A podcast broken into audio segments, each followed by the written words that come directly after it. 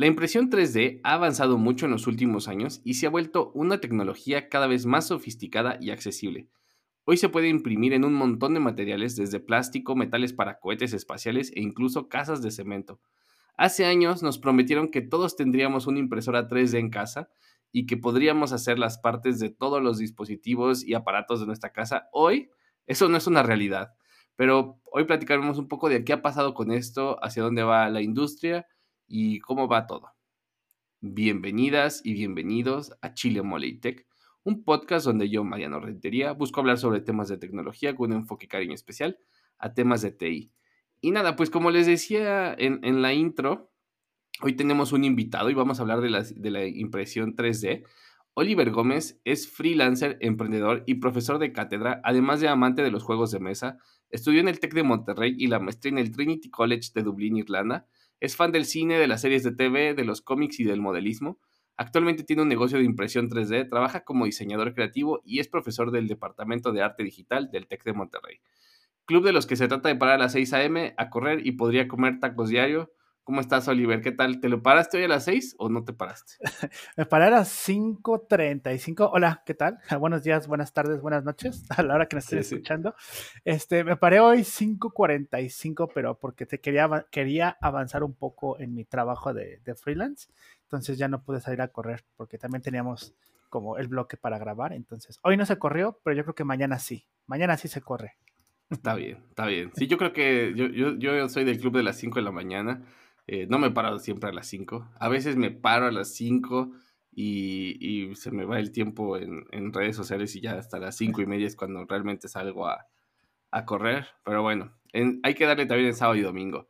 Y ah, voy, a dar, voy a dar una introducción al tema para a lo mejor las personas que pues saben qué es la impresión 3D, pero a lo mejor no están tan actualizadas.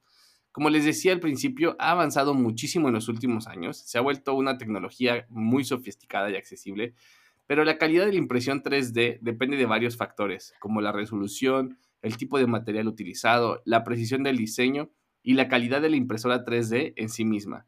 En términos generales, la impresión 3D puede producir objetos con un alto nivel de detalle y complejidad, y en algunos casos incluso puede, replicar la textura y acabado de objetos reales. Sin embargo, hay que tener en cuenta que la impresión 3D pues no es perfecta y todavía puede haber algunas limitaciones en cuanto a calidad y la precisión de la impresión, especialmente en objetos muy grandes o muy pequeños.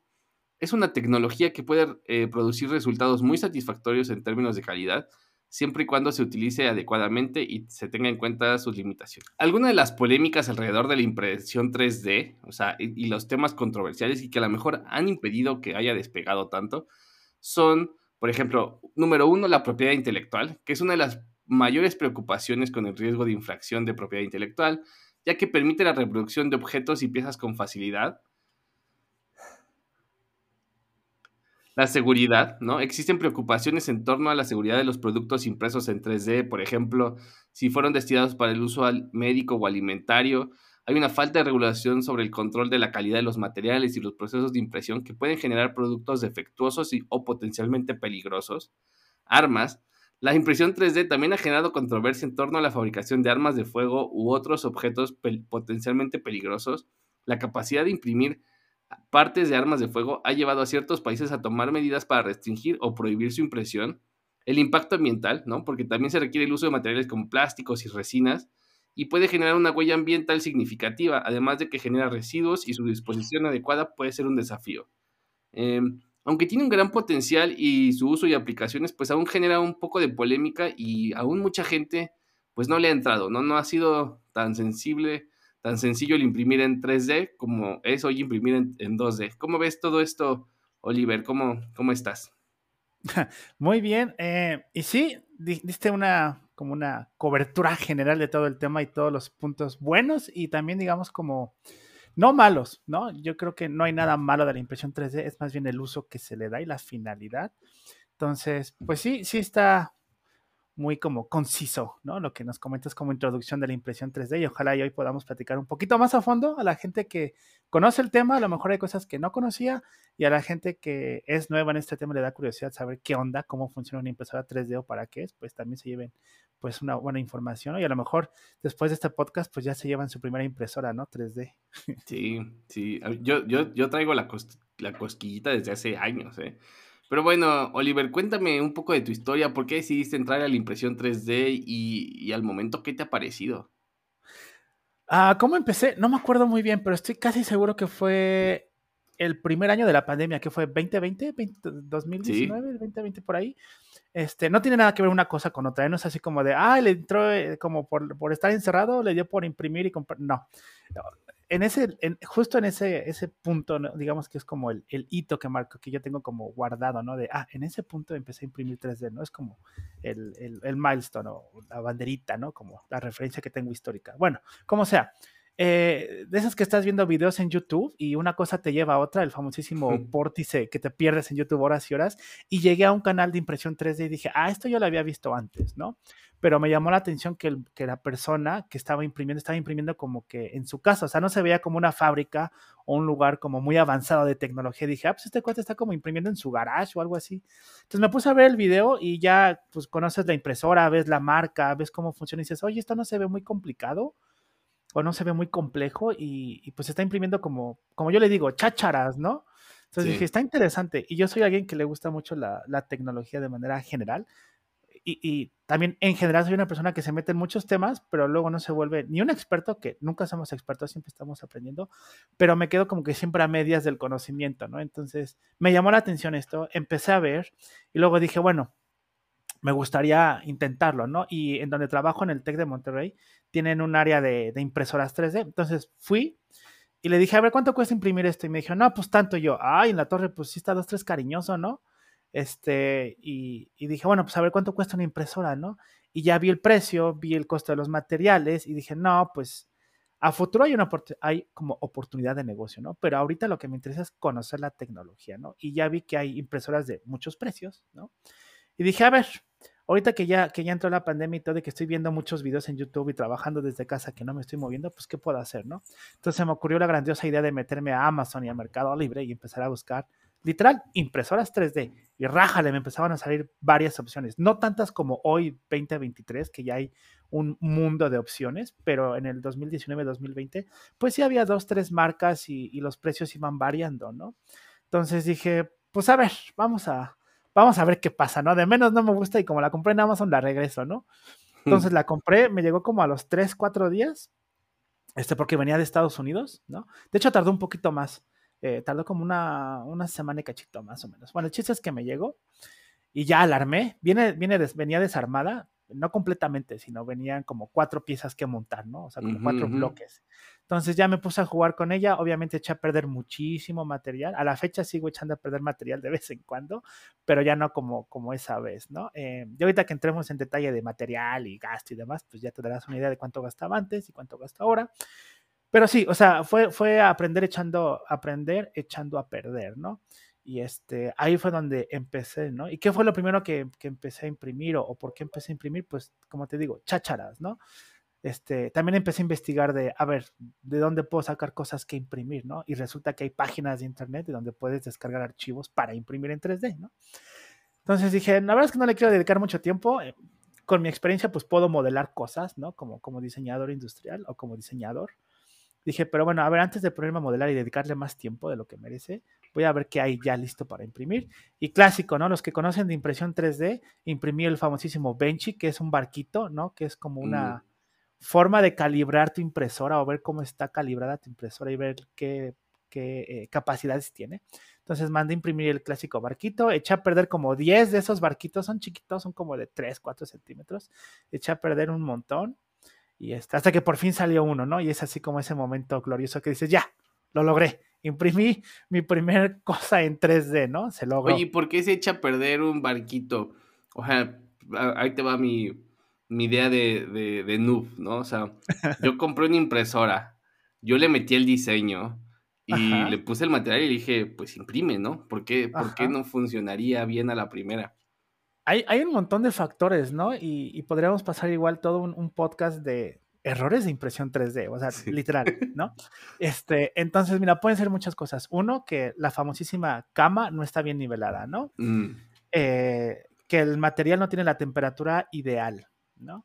Que la velocidad de impresión es muy rápida. Eh, incluso que abriste muy rápido la puerta y le entró una corriente de aire y se movió la impresión, ¿no? O sea, cositas mm. así pueden hacer que, que la, impresión falle, ¿no? Incluso un cambio de temperatura brusco, así como digo, una corriente de aire, que pues también es un cambio de temperatura, a lo mejor el cuarto está calientito y el aire que entró es fresco y pues afecta un poco a la impresión. Incluso que empiezas a imprimir a las 6 de la mañana, que está fresco el ambiente, y la impresión es de 10 horas, ¿no? Y a lo mejor ya como al mediodía, pues ya la temperatura subió y hay una variación y a lo mejor puede eso afectar, ¿no? Entonces son un montón de Una vibración que pases y patees la impresora sin querer o la muevas, la mesa si está en una mesa la impresora, también la puede echar a perder. Te digo, es un mundo de, de posibilidades las que pueden echar a perder una impresión, ¿no? Ok, ok. Pero a ti ya te gustaba el modelismo.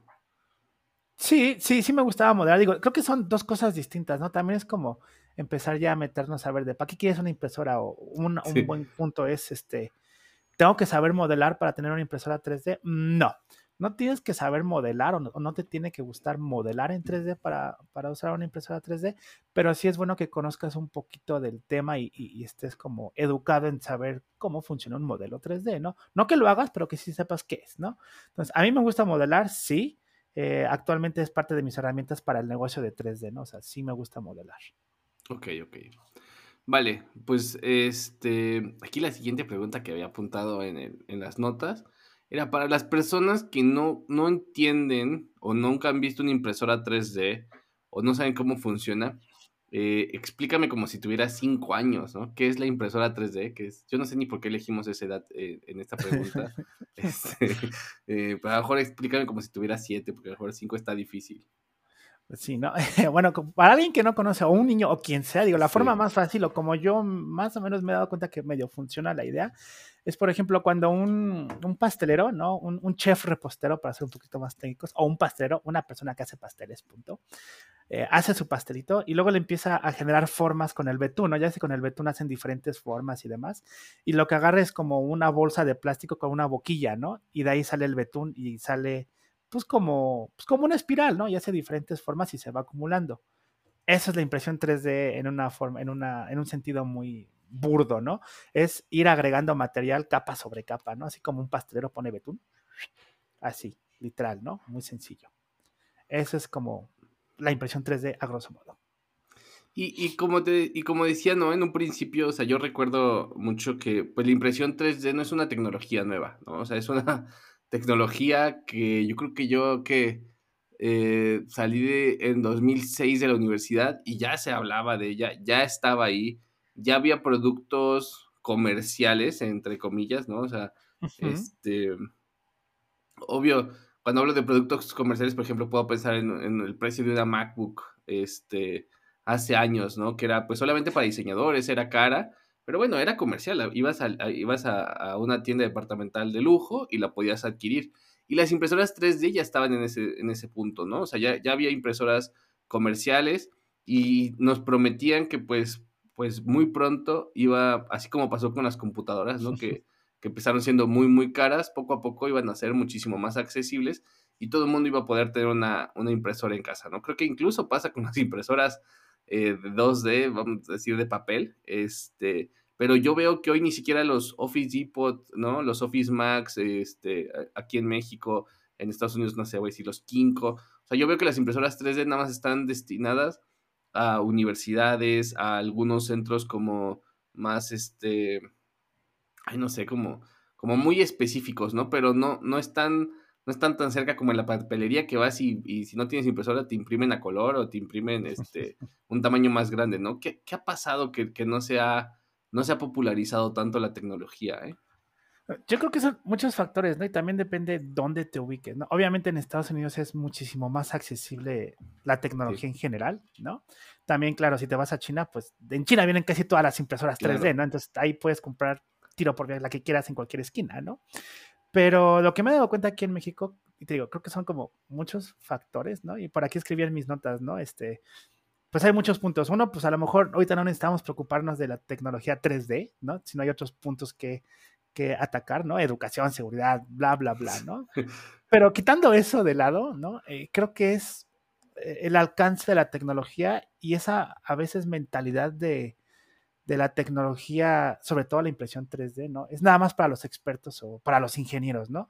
Ah, como hace muchos años, ¿no? Decían, no, los ingenieros nada más hombres, las mujeres no saben de esto. Ah, bueno, pues ahora es un poquito eso, ¿no? De, no, impresión 3D, nada más los que saben de impresión 3D. No, cualquiera puede agarrar y meterse a ese, a ese mundo, ¿no? Pero nada más es un poquito romper esa barrera de, uy, va a ocupar una impresora 3D. No, tienes que saber modelar, tienes que ser ingeniero, tienes que tener un fondo de, de diseñador. No, para nada. Hay que romper ese, ese estereotipo de que la tecnología es para ciertas personas, porque hoy en día la tecnología es para todos y está al alcance de todos. Entonces yo creo que esa es una de las barreras más grandes, ¿no? Y sobre todo me pasaba o me pasa a veces eh, en las escuelas, ¿no? Que, que te dicen, ¿quieres ocupar la impresora 3D? Tiene que estar el técnico contigo, ¿no? Tienes que ocupar mm. únicamente estas especificaciones, solamente este material. Y yo que conozco un poco del tema, digo, pues sí y no. Sí necesitas conocer un poquito del tema, pero eso se soluciona con una capacitación de tres horas, ¿no? Necesitas al técnico, a lo mejor, ¿no? Si estamos hablando de chicos de prepa, pues siempre es bueno tener ahí un, vamos a decirlo, un adulto, ¿no? Que supervise. Pero seamos sinceros, yo he visto canales de YouTube de chicos de 17, 18 años, 16, que tienen la impresora 3D y la dominan y saben más que yo y aprendo de ellos. Entonces, repito, es romper un poquito ese paradigma y soltar la tecnología a la gente, a los chicos y que digan, mira, es para todos, no le tengas miedo, no te vas a quemar, bueno, sí te puedes quemar, pero con un tallercito de dos, tres horas, pues ya entiendes que sí y que no se puede hacer, ¿no? Entonces, es dar ese, ese salto y darle la oportunidad a que todo el mundo interactúe con la tecnología. Y claro, también sé que hay escuelas que a lo mejor no tienen los, los medios para invertir en, en talleres de impresión 3D, ¿no? De, de, comprar las impresoras. Pero hay otros medios para acercarse a esto, ¿no? Entonces yo creo que es perderle el miedo a la tecnología, que haya un impulso de esta y, y dejar de lado, te digo, ese estereotipo de nada más los ingenieros o los conocedores pueden este, ocupar esta tecnología, ¿no? Bueno, y hay otro factor que también son los, el, el, precio de los materiales y el mm. alcance de, o la capacidad para adquirir estos, estos equipos, ¿no? Que también en México ya hay, sabiendo buscar, ¿no? Pero aún es algo, como tú bien dices, como de nicho, ¿no? Yo no puedo ir al Walmart y comprar una impresora 3D aquí en México, ¿no? En Estados Unidos ya hay Walmarts y Costco donde puedes encontrar una impresora 3D. Hace no muchos años, hace un año, no, miento, perdón, hace como dos años, este, eh, en los Home Depots aquí en México había un área de impresión 3D para que mm. comparas eh, el equipo, no para que imprimieras, pero para que compraras el equipo. Claro que eran marcas eh, americanas y un poquito caras. También tengamos en cuenta que pues al venderla en Home Depot o en Liverpool o donde sea, pues el precio se duplica o triplica porque tienes que pagar pues lo que se quiere llevar Home Depot o la tienda de ganancia, ¿no? Entonces de costar, no sé, por poner un número, 5 mil pesos, pues en, Home Depot te va a costar 25 mil, ¿no? Por poner un número. Entonces tenían un área de 3D de la marca Dremel, pero sí estaban mm. excesivamente caras, ¿no? Entonces también eso pues es una limitante, ¿no? No cualquiera va a poder hacerse de un equipo de impresión 3D. Ok, ok. Oye, ¿cuánto cuesta hacer, eh, cuánto cuesta tener una impresora 3D y hacer figuritas, no? Digo, ya estamos aquí. Este, ahorita dijiste 5 mil pesos, 5 mil pesos no me suena tanto, veintitantos mil sí me suena sí, y te más. Eh, este, y, que con una hago taquetes y con la otra sí puedo hacer este eh, funcos que me enseñabas y me platicabas que haces. Sí, exacto. Mira, por ejemplo, vamos a hacer, vámonos un paso para atrás, ¿no? Hay varios tipos de, impresoras 3D, ¿no? O varios materiales en los que puedes imprimir, ¿no? El clásico, el que todo mundo o la mayoría conoce, es el plástico literal, ¿no? El filamento que le dicen, ¿no? Que es un rollo. Viene como, no tengo aquí a la mano, pero si no, luego te mando una foto si la quieres compartir o, nos damos un tiempo y traigo el rollo para acá. Eh, es un rollo de plástico, si yo lo he visto, parece como el que le pones a estas, a estas este, podadoras que usas así de pie, que, es un rollo de plástico y, bueno, e, este se va pasando, ¿no? Va pasando por una... Exacto, es un, carrete, es un, eh, es un carrete de plástico, lo pones en la impresora así colgando literal, no es nada complicado. Y ese tubito de plástico, ese filamento, vamos a llamarle como, como, debe ser, ese filamento lo pones en la boquilla por donde sale caliente y se va acomodando por capas, ¿no? En la forma que tú le mandes desde la computadora. Entonces, eh, me preguntabas del precio, ¿no? Puedes comprar una impresora 3D hoy desde 5 mil pesos, ¿no? En Amazon o en Mercado Libre es una marca, eh, no, no me pagan por decirlo, es una marca que se llama Ender, que es la marca popular, por así decirlo. Mm. Digo popular porque es la comunidad más grande, ¿no? Los que tienen una Ender es una comunidad muy grande y es open source, entonces eso ayuda mm. muchísimo. Todo el mundo le puede meter mano. Y repito, no por fuerza tienes que meterle mano a la impresora, tú puedes ocuparla tal cual viene e imprime sin problemas. Pero hay gente que le gusta hacer, como quien dice en inglés, el tinkering y, moverle cositas, ¿no? Y hacerla más rápida o cambiarle cosas, ¿no? Hacerle como upgrades. Pero te digo, con 5 mil pesos puedes comprarte el equipo y luego con otros 400 pesos puedes comprarte tu primer rollo de, de filamento, ¿no? Un rollo viene más o menos de un kilo de plástico y con un kilo, la verdad, puedes imprimir bastantes cosas, ¿no? Bastantes barquitos, bastantes figuritas, bastantes funcos, ¿no? Y este, como te digo, nada más es saber dónde, dónde comprarlo o dónde. Digo, así un aproximado, ¿cuántos funcos por rollo? Es muy buena pregunta, no lo sé, pero porque los funcos, los funcos los hago en resina, entonces ese es otro, otro rollo, ¿no? Mm. pero, por ejemplo, vamos a pensar que un Funko, pon tú que, y voy a decir un número así medio descabellado, que ocupe 70 gramos de, filamento. Ahí, ah. si alguien quiere hacer matemáticas, saque, saque el costo, el costo o la cantidad, ¿no? Pero con 70 gramos, yo creo que hasta un poquito menos, puedes hacer un Funko en filamento, ¿no?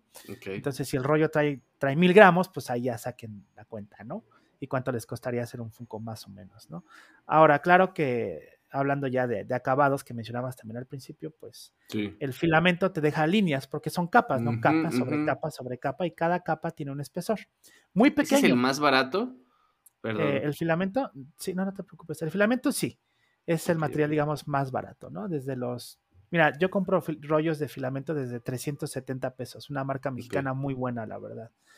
Y, este, y sobre eso va subiendo, ¿no? Depende del acabado. Puedes tener eh, filamento, el clásico PLA, ¿no? Ácido poliláctico que viene del maíz, ¿no? Y es, digamos, como que el más amigable con el ambiente, ¿no? Sí, sí, sí. luego viene el PETG, ¿no? Que es como el mismo material que con el que hacen las botellas de, agua, ¿no? Ajá, el famosísimo PET, ¿no? Este es como un primo del PET, ¿no? Se llama PETG. Eh, luego tienes el ABS, que ese yo no lo ocupo porque uno, viene del petróleo. Dos, despide unos vapores, no, no, no constantes, pero, pero va generando vapores al momento de, calentarse y fundirse y aglutinarse para hacer las capas, que pues bueno, puede llegar a ser nocivo para la salud, ¿no? Entonces, eh, el ABS comparte propiedades con el PETG, yo prefiero el PETG porque es más amigable para trabajar.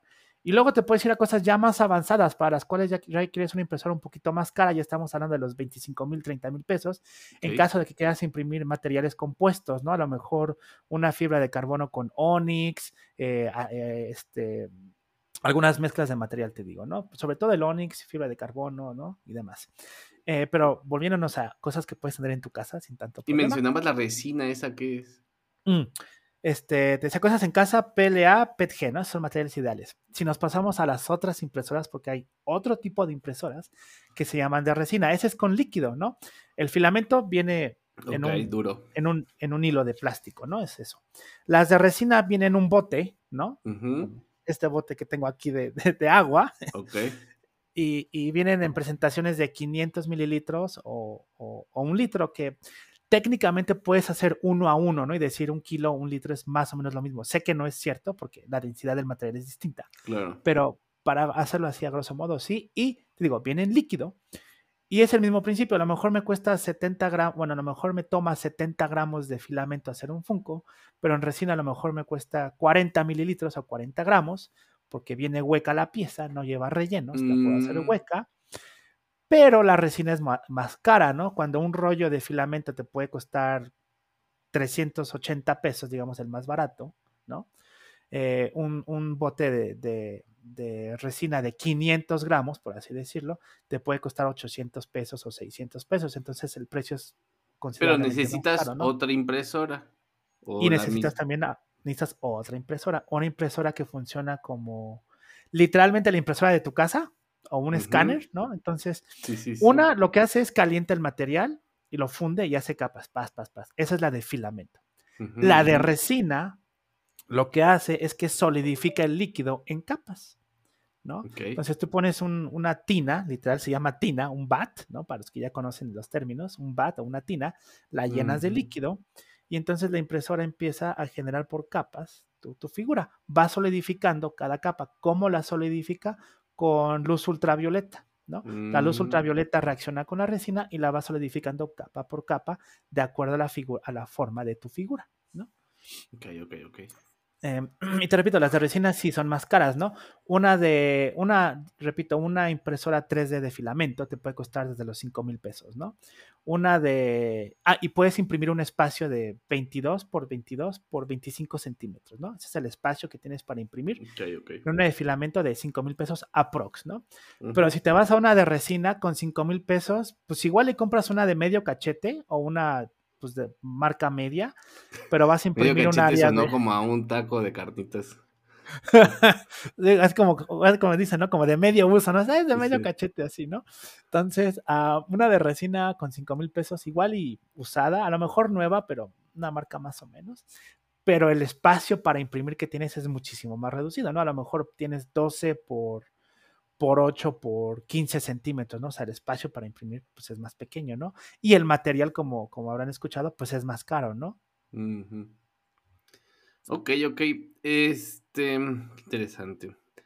Eh, alguna de las cosas que yo he escuchado, ¿no? y ahorita medio lo dijiste, es el tema de los diseños, ¿no? Dijiste que la Ember son open source.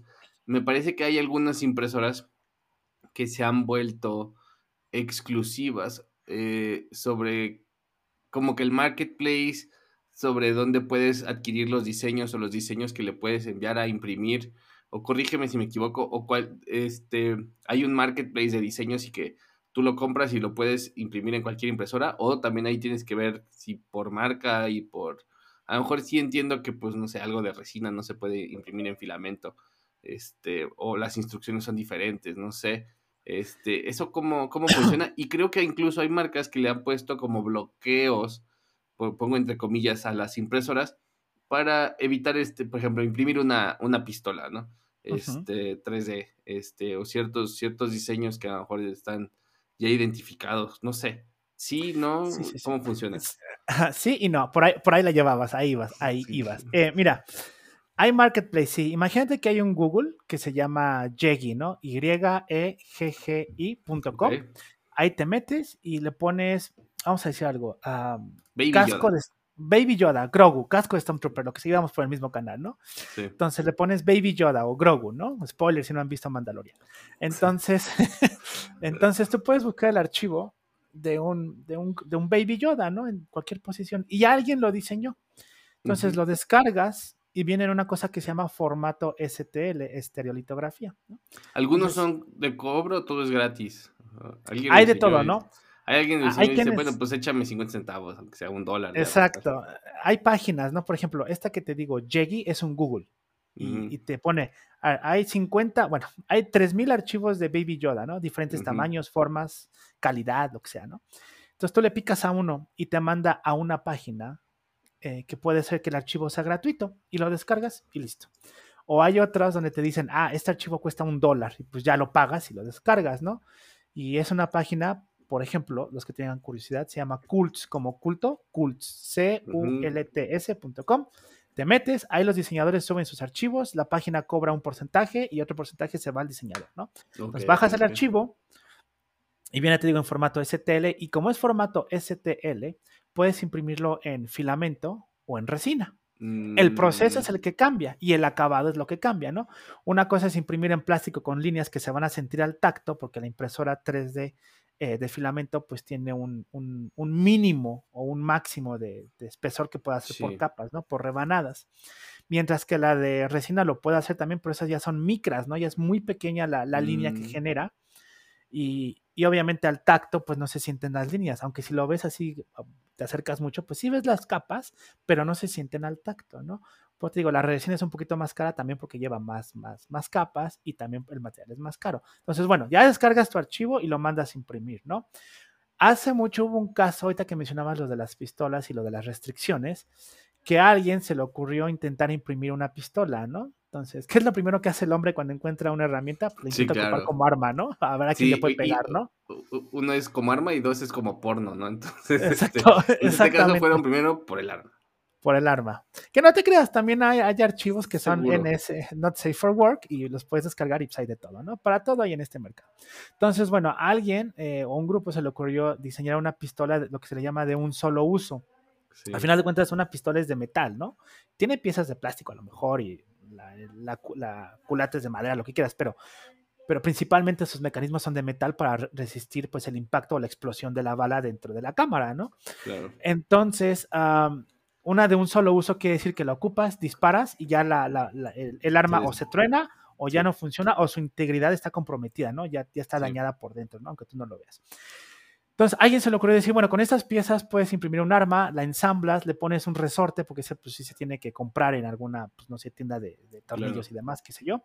Le pones su resorte, le pones la bala y ya, funciona una sola vez y la accionas, truena, sale la bala y pues ya disparas, ¿no?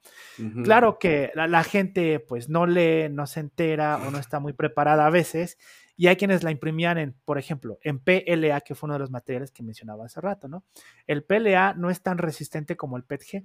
Entonces, ¿qué hace el mm. cuate? Le imprime en PLA porque, pues, barato, rápido, no cuida los parámetros, no lee las instrucciones del, fabricante, por así decirlo, la acciona y le explota en la cara, ¿no? Sí. Entonces, ni la bala sale y el cuate, pues, se lastima, ¿no? O en una de esas hasta puedes perder la vida. Pero si hubieras leído las instrucciones, diría que con PETG o con ABS. Entonces ahí la resistencia del material es mayor al impacto, ¿no? O al estrés mm. generado por la explosión de la bala o de la pólvora, ¿no? Entonces accionas la pistola, sale la bala y pues llega a su objetivo, ¿no? Obviamente no te explota en la cara, no se destruye el plástico, pero por dentro ya la integridad pues ya tiene, digamos, ese estrés, ¿no? Y ya está a lo mejor cuarteada, entonces una segunda acción de, del arma pues ya te puede pues generar un accidente y te puede explotar en la cara o en la mano, ¿no? Entonces hay que leer cómo, cómo ocupar ese tipo de cosas. Yo no lo recomiendo, yo, yo no, yo, yo no estoy ni en contra ni a favor de las armas, pero hay que saber ocuparlas. Y pero la impresora no te lo bloquea. La impresora no te lo bloquea. O sea, si yo agarro y digo aquí va, pues, lo voy a imprimir en en, resina, ¿no? O sea, bajo, digo, no me lo bloquea la impresora, no te dice... el gobierno me prohibió... El gobierno me prohibió que te lastimaras, por ende no te voy a dejar imprimir esto, ¿no? Así es, aunque pues, también, también ya entras en cuestiones de pues, la libertad de expresión, la libertad de uso y demás, ¿no? Y sobre todo en Estados Unidos la cuestión de las armas. Pero a lo que voy es, a lo mejor no te puede bloquear la impresora, pero sí puedes bloquear el archivo o el origen, ¿no? El source, ¿no? Entonces, mm. tú puedes bloquear que archivos con partes de armas se suban a Internet, que también mm.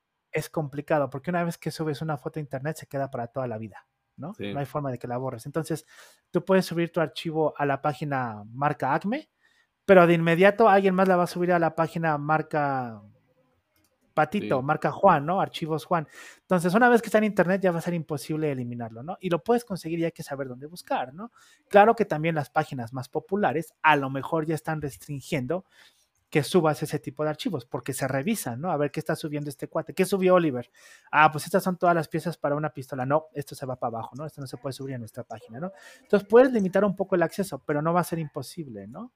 Y te repito, al final de cuentas todo depende de cómo lo uses y si realmente lees las instrucciones del fabricante, ¿no? Ok, ok.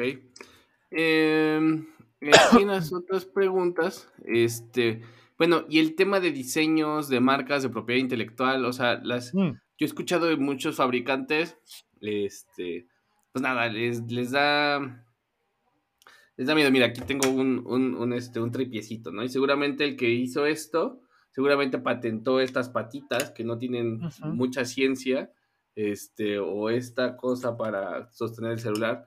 Eh, parecerían piezas que yo pienso que sí deberían ser fáciles de imprimir en 3D, menos las patitas. Este, pero no sé si, bueno, supongo que de forma, por, ahí entremos en términos legales y por ahí hay eh, mucha controversia, no solo con las impresoras 3D, sino con el famoso derecho a, a, la reparación, ¿no? El right to repair, que es una ley que por ahí existe en Estados Unidos, que por ejemplo incluso las personas antes no tenían derecho a reparar sus carros con piezas que no fueran creadas por las armadoras. Y creo que las impresoras empiezan a abrir esa conversación en, otros objetos que a lo mejor no es tan común que reparemos. Este, pero que bueno, que igual también los que desarrollan las piezas y a veces les revenden la propiedad de reproducción de esas piezas a otra marca, no sé, para que no compres eh, las piezas Ford original, sino la compres eh, otra marca, ella le pagó a Ford el permiso de poderla hacer, ¿no? Este, Exacto. Y Ford se llevó una lana y ahora pues si tú la haces en 3D, pues ya Ford no, porque alguien agarró y hizo la ingeniería reversa, agarró, compró la pieza original, hizo la ingeniería reversa, subió el diseño y lo hizo, pues no lo, no lo puedes hacer open source porque el diseño realmente era propietario, pero bueno, lo replicó y lo subió y anónimamente lo publicó, ¿no?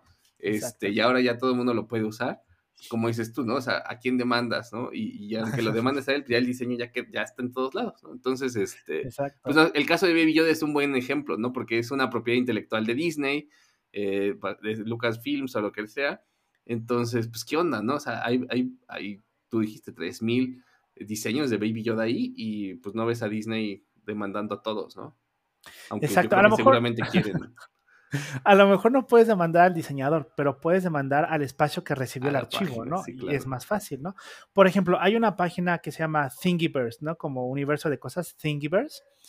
Y ahí pululaban muchísimas cosas de Star Wars. Últimamente se ha reducido la cantidad de cosas de Star Wars, entre comillas, porque hay un montón, ¿no?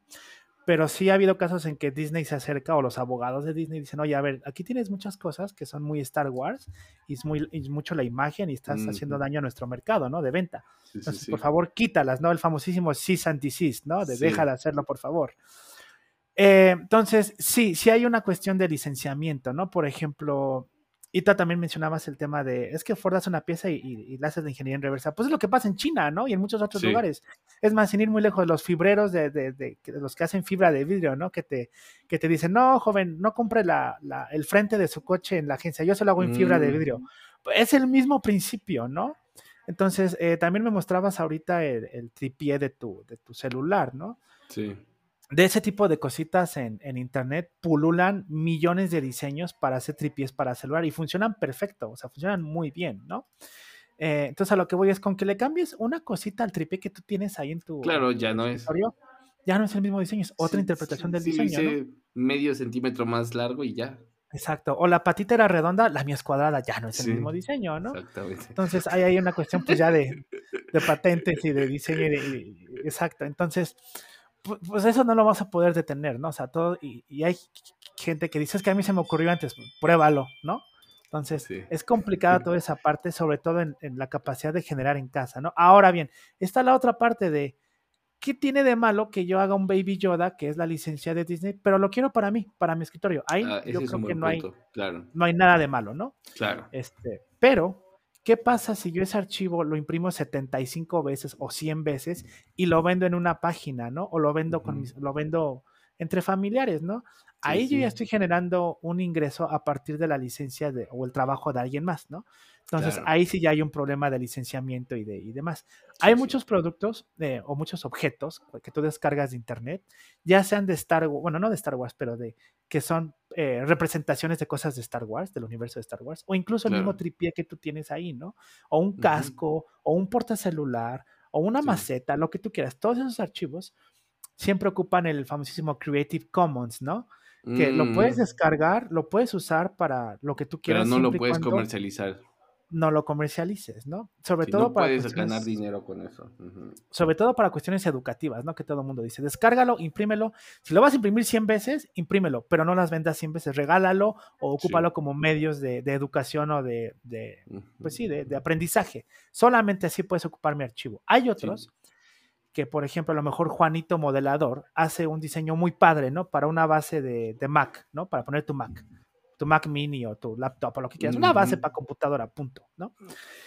Y él dice, es mi diseño, funciona con cualquier Mac, no, no, no estoy infringiendo ninguna ley porque es mi propio diseño, dice Juanito Modelador, pero él dice, si lo quieres ocupar para hacer negocio, nada más necesitas comprarme a mí la licencia. Entonces ese es otro, otro tipo de licenciamiento en el que tú le pagas a Juanito Modelador un fee por descargar el archivo y generar ventas a través de ese archivo. Y entonces ya no hay ningún problema porque tú ya le pediste permiso al diseñador para hacer dinero de su trabajo, ¿no?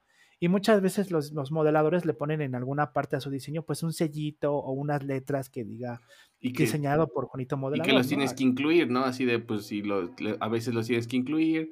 Sí, qué, interesante, ¿no? Creo que es, es, muy similar, digo yo que soy más de software, pues muy similar al tema de las licencias de software, ¿no? Que tú dices, pues es que la librería la bajé gratis de GitHub. Sí, pero la, la, librería tenía una licencia Creative Commons, por ejemplo, que también es muy común, o una licencia de, de que en caso de, de, que no se puede comercializar o de que sí se puede comercializar, pero siempre y cuando le des este el reconocimiento al que, al que la, de que la usaste, este de que, bueno, un montón de licencias, ¿no? Entonces, pues muy interesante que eso también esté por ahí. Eh, dos últimas preguntas. Una es, proyectos de impresión de 3D que me deberían emocionar. De hecho, ya, ya, mencionaste varios. O sea, varias cosas como que son de uso común y que a lo mejor hemos gastado eh, dinero y que a lo mejor medio salen lo mismo, ¿no? O sea, pensar que el, el, el tripié del celular cuesta muy similar a lo mejor a lo que me hubiera costado imprimirlo, este, o menos incluso, pero a lo mejor con esa satisfacción de pues, yo lo hice, ¿no? Yo, lo hice, del color que, yo quise. Exactamente, del color que yo quise y, lo levanté un centímetro más porque mi escritorio está más, más alto que, el, que el normal, ¿no? De hecho, tengo uno aquí, otro, y, su único defecto es que esto debería estar ligeramente más levantado. Entonces, si yo tuviera el diseño, le, le, estiro esto y me funciona mejor por el ángulo que tengo de mi escritorio. Eh, pero bueno, eh, yo, por ejemplo, mi esposa compra mucho, eh, se los venden carísimos, me molesta que lo haga. Moldes de galletas de, y son ah. impresos en 3D y son del material del baratito, o sea, son del que se ve claramente las capas este, y todo. No sé quién se los vende en Chihuahua, eh, ya, ya tiene prohibido. Pero bueno, eso, cuando se pusieron muy de moda que el Grogu en las roscas de Reyes, seguramente era impreso en 3D. Este, pues bueno, proyectos de impresión de 3D que me deberían de emocionar, este, Oliver, así. Para todo, gente. todo, depende, todo depende de quién nos esté escuchando. Pero mira, ahí te van, más o menos aquí apunté como que por áreas o lo que se me ocurría, ¿no? Y, antes de eso, quizás hacer como una pequeña pausa y decir, antes de que quieran hacer negocio de esto, porque es complicado y ese es otro tema que si quieres podemos platicar rápido. Sí, eh, no nada más digan, ah, voy a comprar una impresora 3D, voy a imprimir Grogus o voy a imprimir cortadores de galleta y ya me voy a hacer millonario. No Primero que nada, yo creo que es importante, uno, y se lo digo a mis alumnos, ¿no? Primero conozcan la tecnología, vean si les gusta, vean si la pueden manipular, si les llama la atención, porque hay gente que se desespera muy fácil, ¿no? Sí. Entonces, eh, yo aprendí eso también. Yo soy muy desesperado y quiero las cosas ya. Entonces, aprendí a tener mm. calma con esta tecnología. Esa tecnología es de calma, de paciencia, ¿no? Estamos hablando de que la impresión te va a tomar, por más pequeño que sea, por lo menos 3, 4 horas en tener una pieza ya hecha, ¿no? Eso es así bajita la mano, ¿no? Nos podemos ir hasta 3 días de impresión. Esa es una, conozcan la tecnología, vean si les llama la atención, compren una impresora, no pasa nada, compren sus primeros rollos de filamento y experimenten. No se quieran meter de a ver en cuánto lo venden, no. Entiendan, vean si les gusta y si sí les gusta y le van a dedicar el tiempo, ya después vean si hay un nicho para ustedes, porque ahorita ya hay un montón de lugares o, o áreas donde puedes vender. Perdón, fue mi Alexa. Este, estaba hablando por ahí. Hay que buscar esa industria que te llame la atención, ¿no? Pero te digo, antes que nada, conozcan, aprendan y experimenten. Ya después ya ven si hay una posibilidad de hacer negocio. Bueno, esa es una. Eh, la otra es, vean el tema que les gusta, ¿no? Con la impresora 3D puedes hacer lo que quieras. ¿Qué les debe de emocionar? Bueno, si son hobbies o si son gente que le gusta el modelismo o hobbyists, como quien dice, pueden hacer cualquier cosa de chácharas que yo les llamo, ¿no? A los que les gusta Dungeons and Dragons, Warhammer 40K, este, eh, Magic the Gathering, juegos de mesa de cualquier, hasta uno, ¿no? Pueden imprimirse cajitas para guardar sus cartas. Eh, pueden imprimir figuritas de, escala para sus Dungeons and Dragons o su Warhammer. Eh, pueden imprimir réplicas de props. Si les gusta Star Wars y dicen, ay, no voy a gastar 8 mil pesos en una espada láser de Hasbro. Bueno, te puedes imprimir una idéntica ¿no? Del mm. mango, a lo mejor el mango idéntico de Darth Vader o de Anakin o de Luke Skywalker o de quien sea, a lo mejor por 200 pesos más 100 de pintura que le inviertas de tiempo en pintarla, ¿no? Si te gusta pintar, ¿no? Eh, ¿Qué más? Juguetes. Si tienes niños chiquitos y quieres imprimir algo para que se entretenga, hay unos juguetes muy, muy populares en impresión 3D que se llaman Flexi. Flexi mm. Toys. Y puedes imprimir un tiburón que se mueve, o sea, lo, agarras y se mueve así, se mueve como es un tiburón o un dinosaurio, lo que quieras, ¿no? Si te gusta también el do it yourself, puedes hacer reparaciones del hogar, ¿no? Por ejemplo, no sé si en el video vaya a salir, pero aquí atrás de mí, en esa repisa, eso dorado que está ahí, es, una, es una pata para mi repisa y son dos engranes, ¿no? Es como muy mm. industrial el diseño, ¿no? Entonces puedes hacer reparaciones del hogar, ¿no? Se me rompió la pata de un banco, ah, pues le imprimes un cople o una pieza macho-hembra y la tornillas y ya reparaste tu, tu banco, ¿no?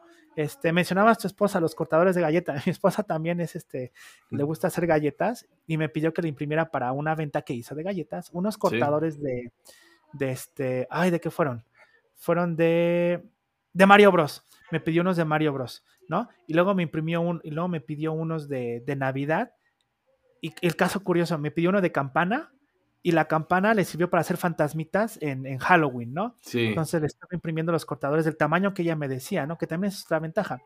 Puedes comprar algo de un tamaño, pero si tienes el archivo 3D y lo imprimes, lo imprimes al tamaño que tú quieras, ¿no? La customización es algo que la manufactura en masa hoy no te puede dar, ¿no? Hacerlo así al tamaño que necesitas, ¿no? Personalizado. Entonces, de la parte de hobbies y do it yourself, ahí hay un montón de cosas, ¿no? Reparen su casa, impriman juguetes. Si nos vamos a industrias más, eh, vamos a llamarlo avanzadas, en la medicina puedes hacer prótesis, implantes, ¿no? Ya con, impresoras más avanzadas hay este, pruebas ya de impresión de, tejido, ¿no? Puedes imprimir a lo mejor eh, el tejido para reparar una oreja que se te dañó en un accidente, ¿no? Puedes imprimir incluso prótesis. Prótesis, puedes imprimir una prótesis en el hogar con tu impresora 3D de 5 mil pesos. A lo mejor es un, eh, ¿cómo se llama este que va en el brazo? Un cabestrillo, ¿no?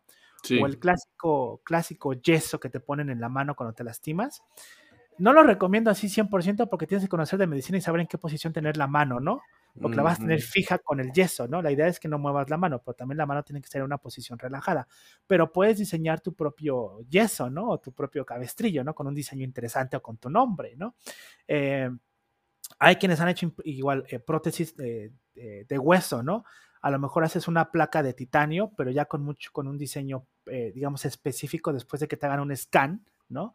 Eh, con, obviamente estamos hablando ya de, repito, de equipos más avanzados y materiales también muchísimo más avanzados, ¿no? Imprimir en titanio, imprimir en diferentes materiales para que sea una pieza a la medida con, el, con la forma del cráneo de la persona o del fémur o de la vértebra, de lo que tú quieras, pues repito, ya son equipos muchísimo más avanzados y requieren de otro, otro procedimiento, ¿no? Pero el principio es el mismo. Si nos vamos a la industria aeroespacial, piezas y componentes a lo mejor de un solo uso o muy precisos, que a lo mejor necesitas nada más cinco, e invertir en un molde va a ser muy caro, ¿no? Entonces las fábricas igual con otros materiales, te digo, aluminio, acero, eh, fibra de carbono y demás, ¿no?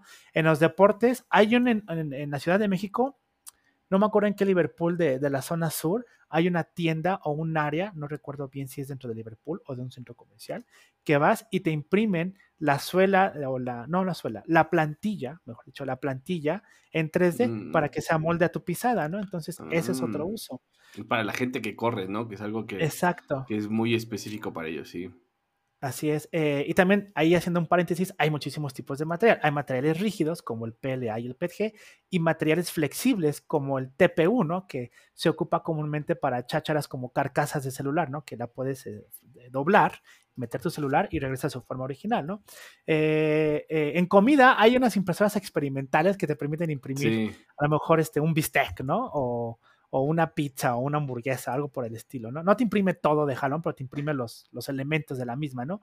La carne, el jitomate, no sé, cosas por el estilo, ¿no? Que también son interesantes y, entre comillas, técnicamente uno lo puede hacer en el hogar comparando los componentes, pero si alguien está escuchando, y aquí repito, si alguien va a hacer eso en su casa, debe de tener una impresora dedicada para alimentos nada más, porque la mezcla de componentes de plástico y alimento conforme el tiempo puede ser perjudicial para la salud. Entonces, imprimes comida, impresora dedicada a comida, impresora dedicada a plástico. Por favor, no vayan a mezclar los materiales porque luego sale peor, ¿no? Entonces, esas son algunas áreas, ¿no? En donde te puedes meter en la impresión 3D. Hay que buscar qué industria te gusta, pero antes que nada, aprendan y vean si les gusta, ¿no? Y luego ya se meten a, a ver si quieren hacer dinero con eso, ¿no? Oye, eh, Oliver, la última, ¿no? Te decía, ¿cuáles son los retos en México y la TAM? O sea, que, que pues creo que dices bien, ¿no? O sea, yo creo que en China la impresión 3D es, es ya es algo de uso cotidiano, ¿no? O sea, ellos que son tan expertos y que, y que tienen mucho esta cultura de exportación y de creación y, y de réplica, este, para bien o para mal, este, pero no, o sea, yo veo que, en México y la TAM, a lo mejor porque también Y creo que lo decías a lo mejor porque a veces muchos productos de estos tienen que ser importados y entonces es caro o muchos productos también son hechos en México, son hechos en Latam y son muy baratos y dices, ¿para qué voy a gastar en una impresora cuando un taquete me cuesta 30 centavos, ¿no? A lo mejor es un ejemplo en el cual dices, no me, no me sirve, ¿no? Pero creo que diste varios ejemplos en donde sí, pero sí parece que, que, que como que todavía no está la cultura hobbyist incluso, ¿no? Ahí, este, Así es, eh, por ejemplo, hablando del hobby, o, un punto también importante, ¿no? Antes de que imprimas algo, lo tienes que diseñar, ¿no? Y por eso se necesita un artista, un diseñador industrial, un ingeniero mecánico, dependiendo del uso de la pieza, ¿no? Pero en general, vamos a ponerlo así, al artista de cualquier ámbito, ¿no? Escultura, pintura, lo que tú gustes y mandes, y ahora también el digital, pues es mal pagado, mal visto. Dicen, oye, pues mm. es que pues este dibujo me lo puede hacer mi primo, mi sobrino, o ¿por qué tan caro? ¿Cuánto es lo menos? O, si tú me lo haces, te pido más, pero el primero gratis. O sea, eh, al artista digital y a todos los artistas, si nos escuchan todo tipo de artistas, saben de lo que hablo, ¿no? De que está mal pagado, maltratado, eh, no, no respetada nuestra, nuestra, nuestra eh, industria, nuestro trabajo, nuestras habilidades, ¿no? Esa es una, ¿no? Entonces, pues uno no puede vivir de estar modelando cositas diarias. Habrá quien sí, habrá quien no. Hay que buscar en qué industria y cómo lo hace, pero en general está mal pagado, ¿no? Esa es una, ¿no? La cultura del artista o cómo se trata al artista en Latinoamérica. Otra es el acceso a la tecnología, ¿no? Muchas veces te, ponía el ejemplo hace rato, ¿no? De que en las escuelas, sobre todo en los centros de educación, te dicen, no, no, no, no toques el equipo, que un experto te ayude. Pues, güey, pues déjalo que aprenda, ¿no? Yo sé que echando a perder se aprende, pero no lo va a destruir, para eso lo capacitas a los, al alumno o a la persona que quiere aprender tres, cuatro horas y luego ya pues medio de lejitos lo supervisas, pero pues también hay que tener esa cultura de deja que la gente aprenda y deja que la gente eche a perder un poco, ¿no? Y darle ese acceso a la tecnología. Teniendo el acceso a la tecnología, las puertas se les van a abrir, pero como no tienes idea, ¿no? Y ahí es donde va a venir la innovación y la capacidad de crear nuevas soluciones y nuevos productos y nuevas empresas y más dinero y vamos a mejorar todos la vida de una forma u otra, ¿no? Entonces hay que darle la oportunidad a la gente de que, de que, entre comillas, se echa a perder, ¿no? Sobre todo a los, a los niños o a los, a los jóvenes, ¿no? también a los niños. Esta es una tecnología que cualquiera puede ocupar con cierta supervisión, claro, ¿no? Esa es una. Bueno, varias, más bien, dije varias. No, y oye, y, una duda es, aunque se la des a un niño, la puede desconfigurar, pero pues eh, supongo que es fácil, quiero suponer que es fácil reconfigurarla, o sea, que no es así de, uy, ya le pegaste a la mesa, hay que comprar otra impresora. No sé, o sea, supongo que pues es este, no sé, que corres, como tú dijiste, no puedes armar el barquito que lo configura, ajustar otra vez las cosas y nada, Exacto, digo, antes de mandarlo a imprimir configuras, lo vas a hacer de manera general para los que saben de impresión 3D, no me vayan a crucificar ahí en, en, en, en, las redes sociales, pero a grosso modo tú configuras un par de cosas, la velocidad con la que se imprime, qué tan rápido se imprime, la temperatura en la que se calienta el material y ¿Qué más podremos decir? Pues nada más la velocidad y la temperatura con la que se imprime. Yo creo que serían como los dos puntos generales. Si los pones mal, pues los mueves. O sea, si pusiste 200 grados, pues pon 205 y ya a ver si sale o no, ¿no? O sea, si imprimiste a 35 milímetros por segundo y, se movió la pieza, pues imprime a 15, más lento, ¿no? Y ya, o sea, tampoco es, es rocket science, o sea, es bien fácil imprimir en 3D. Este, y si la desconfiguras la impresora, pues en primera, felicidades, porque no sé cómo se desconfigura una impresora 3D para empezar, ¿no? Y llevo muchos años, llevo pues, ya como 3, 4 años imprimiendo en 3D y nunca he desconfigurado algo de la impresora. Más bien son los famosos parámetros, ¿no? La temperatura y la velocidad. Eh, y en el peor de los casos, como en el software de una computadora, al final de cuentas eso es una computadora súper austera, o sea, no tiene grandes, grandes componentes ni mucha, mucho código, por así decirlo, ¿no? Se desconfigura, bajas el código de internet y la reinicias y se acabó y no es difícil. Y como todo es open source, hay 10 millones de videos en YouTube de cómo reiniciar tu impresora. Y no es complicado. O sea, te digo, no se me ocurre cómo desconfigurarla, pero puedes reiniciar el software desde cero, que eso puede ser una opción, ¿no? Entonces, pues pierdan el miedo a la tecnología. O sea, todo es más fácil como apágalo y vuelve a aprender. Ya, no pasa nada. Sí, sí. No, y, echando a perder se aprende, aunque suene feo. Este. Vale, Oliver. Pues no sé si alguna última conclusión antes de irnos a Tech Twitter.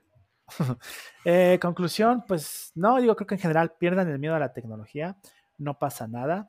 Antes de, y se oye mal, antes de preguntar eh, a la gente, así en general, que se metan a un grupo de Facebook y demás, no porque esté mal, pero mi recomendación es, se van a tardar más en contestarte en Facebook o en cualquier red social de cómo lo hago para imprimir en 3D, a que si tú te metes a un video de YouTube y le pones cómo empezar a imprimir en 3D, va a ser más rápido, más ameno, porque así como hay gente muy buena en Internet, me considero uno de ellos, yo siempre trato de apoyar en donde se pueda, también hay gente muy troll y muy molesta que te va a decir y te va a empezar a alienar y ya no te van a dar ganas de imprimir. Entonces, antes de preguntar, mejor primero investiguen en videos de YouTube. ¿No? O cualquier eh, canal o cualquier medio que les pueda dar información, ¿no? Hay muchísimas páginas que tienen tutoriales. Entonces, practiquen ahí, vean videos, vean si les, si les llama la atención y luego ya se avienten. Ya cuando de plano ni en YouTube encuentren la respuesta, sí métanse un foro y pregunten, ¿no? Porque hay gente muy amable que les va a ayudar, pero de cinco replies buenos va a haber como 15 trolls que les van a dar la talla y les van a alienar. es una recomendación, ¿no? Este, y qué más. Y pues ya, ¿no? Es bonita la impresión 3D, es divertida, pero es de mucha paciencia. Sí, eso, eso es interesante, ¿no? Que el que tarda tantas horas me hace pensar así como cuando descargábamos canciones antes en Napster y ahí las dejabas toda la noche para ver al otro día si sí era la canción o era un virus. Pero bueno, eh, vámonos a Tech Twitter. Eh, voy a empezar yo, como te platicaba en la preparación del episodio. Aquí cada quien trae un tweet y lo platicamos. Yo en esta ocasión traigo un tweet de Firefox que dice, si ellos saben todo acerca de ti, siempre te están ofreciendo cosas que mencionaste o que les diste like en el pasado y quieren saber en dónde estás, esas personas no son tú, tu otra media manzana, ¿no? Son las cookies de Internet. Entonces, pues me gusta porque muchas veces creemos que este, en el Internet a veces no hay privacidad y la verdad es que creo que Firefox mucho de lo que promueve es intentar navegar el Internet con un poquito más de privacidad y cuidándote estas cookies que te siguen a, través de todos los sitios y que, bueno, empiezan a ponerles un alto. Pero bueno, una, una interesante reflexión, ¿no, Oliver? No sé qué te parece y si no, pasamos a tu tweet. A mí no me molestan las cookies, de hecho a mí me encantan y no nada más las que se comen, sino las de internet. te voy a decir porque como yo soy un, y perdón la palabra, un Amazon whore, o sea, yo me meto a Amazon, creo que bueno, no sé ni cuántas veces por día, pero yo creo que el 90% de mi tiempo en internet está en Amazon, ¿no? Esa es mi esposa también, sí. Entonces yo me la paso compra y compra chacharas en, en, Amazon. ¿Por qué? Porque no me gusta lidiar con la gente, ¿no? Van a decir, pero este cuate es profesor. O sea, sí, me gusta platicar con los alumnos, pero no me gusta ir a comprar y estar buscando en tienda y tienda y lidiar con, con la gente de, ¿me puede ayudar, joven? Y tiene esto. Me meto a Amazon y está todo lo que necesito ahí o cualquier otra tienda en línea, ¿no? Mercado Libre, lo que tú quieras, gustes y mandes, ¿no? También me gusta que por estar navegando horas en internet, pues me aparecen anuncios en Facebook, Twitter, Instagram y TikTok de cosas que me gustan o que ya había visto y que se me olvidó comprar. O cosas que no pensaba que necesitaba, las veo y digo, ah, lo quiero, ¿no? Entonces, yo, a mí, me encantan las cookies, ¿no? Y no me molesta que me persigan, ¿no? Eh, algo que también he escuchado muchas veces es que dicen, es que tienen toda mi información en Facebook, hablando que es la red social más grande, por así decirlo, ¿no? Tienen toda mi información y mis fotos. Sí, a ver, compadre, antes, antes que nada, tú tienes Facebook, obviamente, porque te estás quejando de eso, pero quiero pensar que, que cero de cada diez lee los términos y condiciones de Facebook antes de abrir la cuenta, ¿no? Entonces, ahí creo que de alguna u otra forma dice que, pues, de alguna u otra forma van a ocupar tu información para hacerte llegar, pues, ciertos datos, ¿no? O, tomarla como, como medio de información, ¿no? Como data, que al final de cuentas somos datos nosotros para ellos, ¿no? Que nos venden para las, las marcas, ¿no? Entonces, si la gente no, no lee primero, no se vale quejar después, ¿no? Después, obviamente, ya vienen las opciones de privacidad y todo, ¿no? Que también, pues, la gente no lee y no se pone a investigar de a ver qué tanta información pueden tomar de mi, de mi cuenta, ¿no? Entonces, si no les gustan las cookies, no les gusta que les estén siguiendo en Internet, ni se metan, ¿no? O no tengan redes sociales, ¿no? Úsenlo lo más mínimo posible. Que desde el momento en que le pones en buscar algo, buscar cortador de galletas, ¿no? Ahorita que me acordé de tu esposa, eh, pues te van a aparecer anuncios de todos lados de cortadores de galletas, ¿no? A menos que ocupes incógnito y un VPN y, triangules tu, conexión a 10.000 países más, y aún así te van a encontrar y te van a zorrajar el anuncio de, cortadores de galletas, ¿no? Entonces, si realmente no quieren que lo sigan, pues ni se metan, ¿no? Para bien, para mal, yo creo que el Internet hoy siempre nos va a estar encontrando de una u otra forma, ¿no? Entonces, pues a mí, a mí no me molesta que me sigan. Yo la verdad a todo le doy a aceptar porque me gusta que me manden información. Sí, o sea, la verdad, yo aceptar, aceptar, ¿quieres que te...? Sí, aceptas. Lo único que no me gusta son los, son los este, newsletters o los correos de, de spam y eso de ofertas y demás. Esos no, no, me interesan. Luego, luego les doy un subscribe. Pero en internet, mientras estoy dando scroll en alguna página y me aparece un anuncio de algo que me gusta, yo encantado. Prefiero ver anuncios de tenis para correr, de, de de cosas de Star Wars, de juguetes, de lo que sea, que me llama la atención, a que como tengo todo bloqueado me aparezcan anuncios, no sé, de, ¿qué te gusta? De, de cigarros, pues ni fumo, ¿no? O me pongan cigarros de, digo, me pongan anuncios de, no sé, de, de brasiers o qué sé yo, ¿no? Porque pues no tienen mi información de que soy hombre y que uso ropa de hombre, ¿no? O sea, prefiero que me den algo que me sirve a algo que no, que no me va a servir de nada, ¿no? Y también, pues nada más están perdiendo su espacio en Internet, ¿no? Esa es mi humilde opinión sobre los cookies y de que me estén siguiendo en Internet y sobre privacidad, creo que es por donde va el tweet más o menos, ¿no? Sí, sí va un poquito por ahí. Y platícame de tu tweet, Oliver, eh, que pusiste aquí. No sé si, lo, quieres leer o, quieres que lo lea. Este, si quieres leerlo, pero antes nada más tú dime también, pues, ¿qué opinas, no? Del tweet. O sea, ¿a ti te gusta que te persigan por internet? A mí personalmente me gusta tener el control, ¿no? O sea, me gusta tener el control de que si quiero que... Eh, o sea, creo que creo que el tema de las cookies es un tema, es un tema complejo. A mí personalmente, a mí lo que me gusta de las cookies es, me gusta tener el control, ¿no? O sea, creo que sí es, este, sí es interesante esto de que Amazon, eh, y puede generar mucha ansiedad, ¿no? De que si tú viste un producto y luego entraste a Instagram y en Instagram te dice, no lo compraste, acuérdate de que está aquí a la venta y así, este, no sé, a lo mejor lo vi por, por, o sea, ¿cómo te digo que ese producto ya no me interesa, ¿no? Y, no te deja controlar tanto la experiencia como, como quisiéramos. Entonces, también creo que a veces lo que hago en una plataforma no fuerza tiene que estar relacionado con lo que quiero hacer en la otra plataforma y entonces, pues también la información que le di a Facebook no tiene por qué dársela a, Amazon y viceversa, ¿no? La que le di a Amazon, pues no tiene por qué dársela a Facebook y la verdad es que entre ellas se estaban este, pasando mi, mi información, ¿no? Entonces, pues creo que es interesante el que yo lo pueda controlar, que sí, sí quiero, sí quiero que me siga porque a lo mejor sí me interesa que lo de Facebook me lo recuerde en Amazon y viceversa.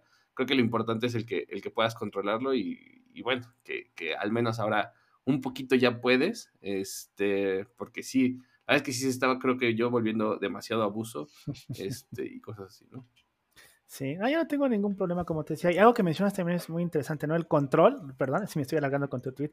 Y, una vez que tienes la información, puedes tener, yo creo que cierto control, ¿no? La gente ya sabe que hay opciones de privacidad en Facebook.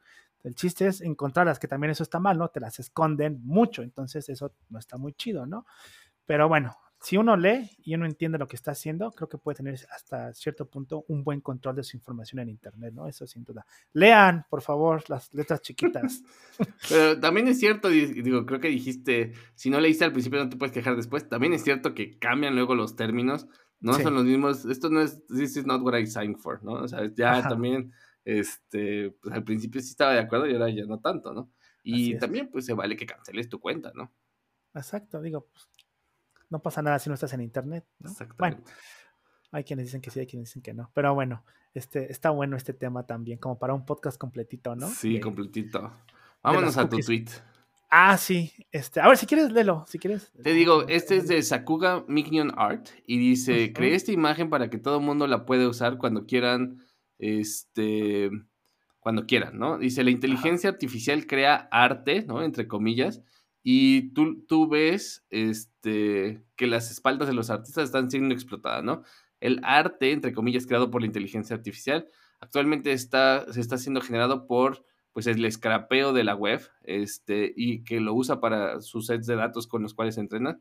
Y ningún artista dio consentimiento de que su arte pudiera ser usado de, de esta forma y que pues no están siendo compensados económicamente, ¿no? Así es. Esto viene de, hace como un par de meses, un año ya, que sucedió en una pequeña competencia de arte digital, ¿no? De esas que se dan por montón. Y alguien subió un trabajo generado por estas eh, aplicaciones de arte digital, ¿no? Eh, de, sí, que están, que están operadas por inteligencia artificial, ¿no? Entre comillas, ¿no? Porque no es, no es este independiente, ¿no? O sea, hay gente detrás todavía detrás de esta inteligencia artificial, por ponerlo entre comillas. Entonces, eh, en esta competencia de arte digital, alguien subió una pieza de arte creada que se llama Space Opera y ah, el, artista digital la creó con imágenes, eh, generando varias imágenes hasta que encontró la que le gustó y la subió al concurso como propia, ¿no? Y ganó el concurso, ¿no? Entonces la gente se molestó un poco porque dijeron, bueno, el artista no la hizo, la hizo una inteligencia artificial. Por ahí es donde viene la cuestión esta que me gustó mucho, que también platico con mis alumnos de arte digital, porque tengo, doy clases con alumnos que generan arte digital, ¿no? Con Photoshop y todo ese tipo de programas de dibujo digital, ¿no? Eh, para videojuegos y demás. Entonces les dije, a ver, eh, la, la, inteligencia artificial con estas aplicaciones, ¿les va a quitar la chamba? ¿Es una herramienta o qué opinan ustedes de ella, no? Entonces, para eso, pues hacemos ejercicios, platicamos del tema, los empapo del mismo tema para que puedan dar una opinión educada, ¿no? Entonces, no puedes opinar si no conoces del tema o si no te informas un poquito. Yo soy de esa idea, ¿no? Si vas a opinar, hay que educarse primero. Entonces, pues bueno, a mí se me hizo interesante. Eh, hasta el final, si quieres, te doy mi opinión. Pero también lo que me gustaría saber es, pues, ¿qué define el arte, no? O sea, o, quién o cómo defines que algo es una pieza de arte y cómo defines cuando algo lo que tú hiciste o generó otra otra app u otro software, también es tuyo o es arte, ¿no? ¿A quién va la atribución? El cuate que hizo esta pieza de arte tuvo que escribir un texto para decir lo que tenía en su mente, ¿no? Y su mente tuvo que ser creativa para ingeniarse ese texto, ¿no? Y decir, quiero una serie de personas que estén paradas en un espacio de ciencia ficción con un estilo victoriano, viendo a un gran portal o un vórtice en colores dorados y cálidos, ¿no? Entonces escribió eso en un programa y el programa le generó varias imágenes. Y de esas imágenes, él escogió las que más le gustaban, de acuerdo a su conocimiento de belleza o interpretación de belleza, y generó varias iteraciones de la misma imagen hasta que encontró la que le gustaba y la subió como propia. La gente, ¿cómo lo podría definir? ¿no? ¿Es, ¿Es propio ese diseño? ¿O de quién es el esfuerzo? ¿O cómo lo definen? ¿O a quién le dan la autoría? Porque, pues digo, él pensó el texto, la computadora lo hizo el artista tradicional pensó en la imagen y con las herramientas de óleo, brocha y canvas, o bueno, el lienzo, pues la dibujó y la plasmó. ¿No? Es, conforme avanza la tecnología, avanzan las herramientas y las interpretaciones de, en este caso, el arte, ¿no? Entonces, tú, por ejemplo, Mariano, ¿cómo lo interpretarías? ¿No? ¿Es arte, no es arte? ese, ese caso específico que, hablas, ¿no? Del, del, concurso, que no me acuerdo en qué ciudad de Estados Unidos ocurrió, eh, querían que le quitaran el premio a la persona que participó, pero realmente la categoría incluso en la que participó era como en la de arte digital, o sea, como que se esperaba que fueran cosas hechas con Photoshop, ¿no? Por decir una herramienta. Entonces, pues realmente es como el término de, creo que es un debate que surgió desde que las fotografías empezaron a ser editadas, ¿no? Así de, pues esta fotografía, eh, puede una fotografía que sufrió una edición, la que tú quieras, así sea eh, ponerle un filtro, ¿no? Eh, puede ganar un premio de fotografía, dado que no fue creada exclusivamente con este, un lente, ¿no? Y ahora que tenemos cámaras, ¿no? Celulares que hacen computación en las fotos que la toman, aunque tú no le apliques ningún filtro, la hacen. Este, ¿es tu percepción o es la percepción del celular, no? Es muy controversial. Creo que en este caso, en ese caso en específico, eh, yo creo que el artista dijo claramente que fue generada, que puso la atribución creo que a Mid Journey en este caso, y este, y pues no le quitaron el premio, ¿no? Ahora, sí creo yo que el tema es controversial, ¿no? El, bueno, Mid Journey la genera en base al prompt, pero también en base a todo el aprendizaje que, que hizo por tanto tiempo, ¿no? Entonces, pues nada, creo que ahí, ahí queda. Exacto. Y digo, por último, es también lo mismo que platicábamos de los cookies, ¿no? Que tiene mucho que ver es cómo se está, cómo se está legislando la privacidad del arte, ¿no? Y de muchísimas cosas, ¿no? Porque el artista tiene que haber un medio o una plataforma que te proteja o te ayude, ¿no? como escribí en mis notas, o un gremio de artistas digitales que digan, a ver, si van a ocupar nuestro arte para alimentar una inteligencia artificial, ok, pero así como existen los NFTs que traen como cadenas de información de quién es el autor y quién es el dueño de la imagen, pues así que las piezas de, arte generadas por artistas, cualquiera, ya sea yo, amateur, quien sea, pues las registren, tengan una llave, tengan una licencia, y cuando tú generes tu arte en Mid Journey, diga, esta pieza que estás viendo se generó con 4 millones de fotos. Sí. Da clic en este archivo para ver la, la, imagen original y de dónde se tomó, ¿no? Y entonces ya haces un tracking y una validación de la misma y puedes dar la atribución correcta, ¿no? Y el artista puede, podrá decir, yo quiero que mi arte se ocupe en la base de datos que existe o yo no quiero que se ocupe en la base de datos. Y hay empresas enormes que yo no conocía hasta que me empecé a meter en el tema, ¿no? Hay dos o tres empresas muy grandes, eh, una se llama creo que Forty, Forty algo, no recuerdo bien el nombre, que tienen la base de datos de imágenes de Internet y de ahí se alimenta Midjourney y Dalí y todas las, las otras aplicaciones que hacen este, inteligencia artificial, ¿no? Bueno, que hacen diseños o imágenes a partir de inteligencia artificial. Entonces es un tema interesante, pero igual creo que todo recae en cómo se, cómo se va a usar, respetar el trabajo de los demás. Y como siempre, cuando lo ocupes, pues lee los términos y condiciones de la app, ¿no? Sí, claro. Sí, no, este, y por ahí hay una demanda, ¿no? Que se viene eh, de parte de Getty Images, a, pues, específicamente a Midjourney, que, que es la que hace público sus datasets y a ver qué pasa, ¿no? Es probable que algo así como lo que tú comentas eh, sea, sea, el resultado.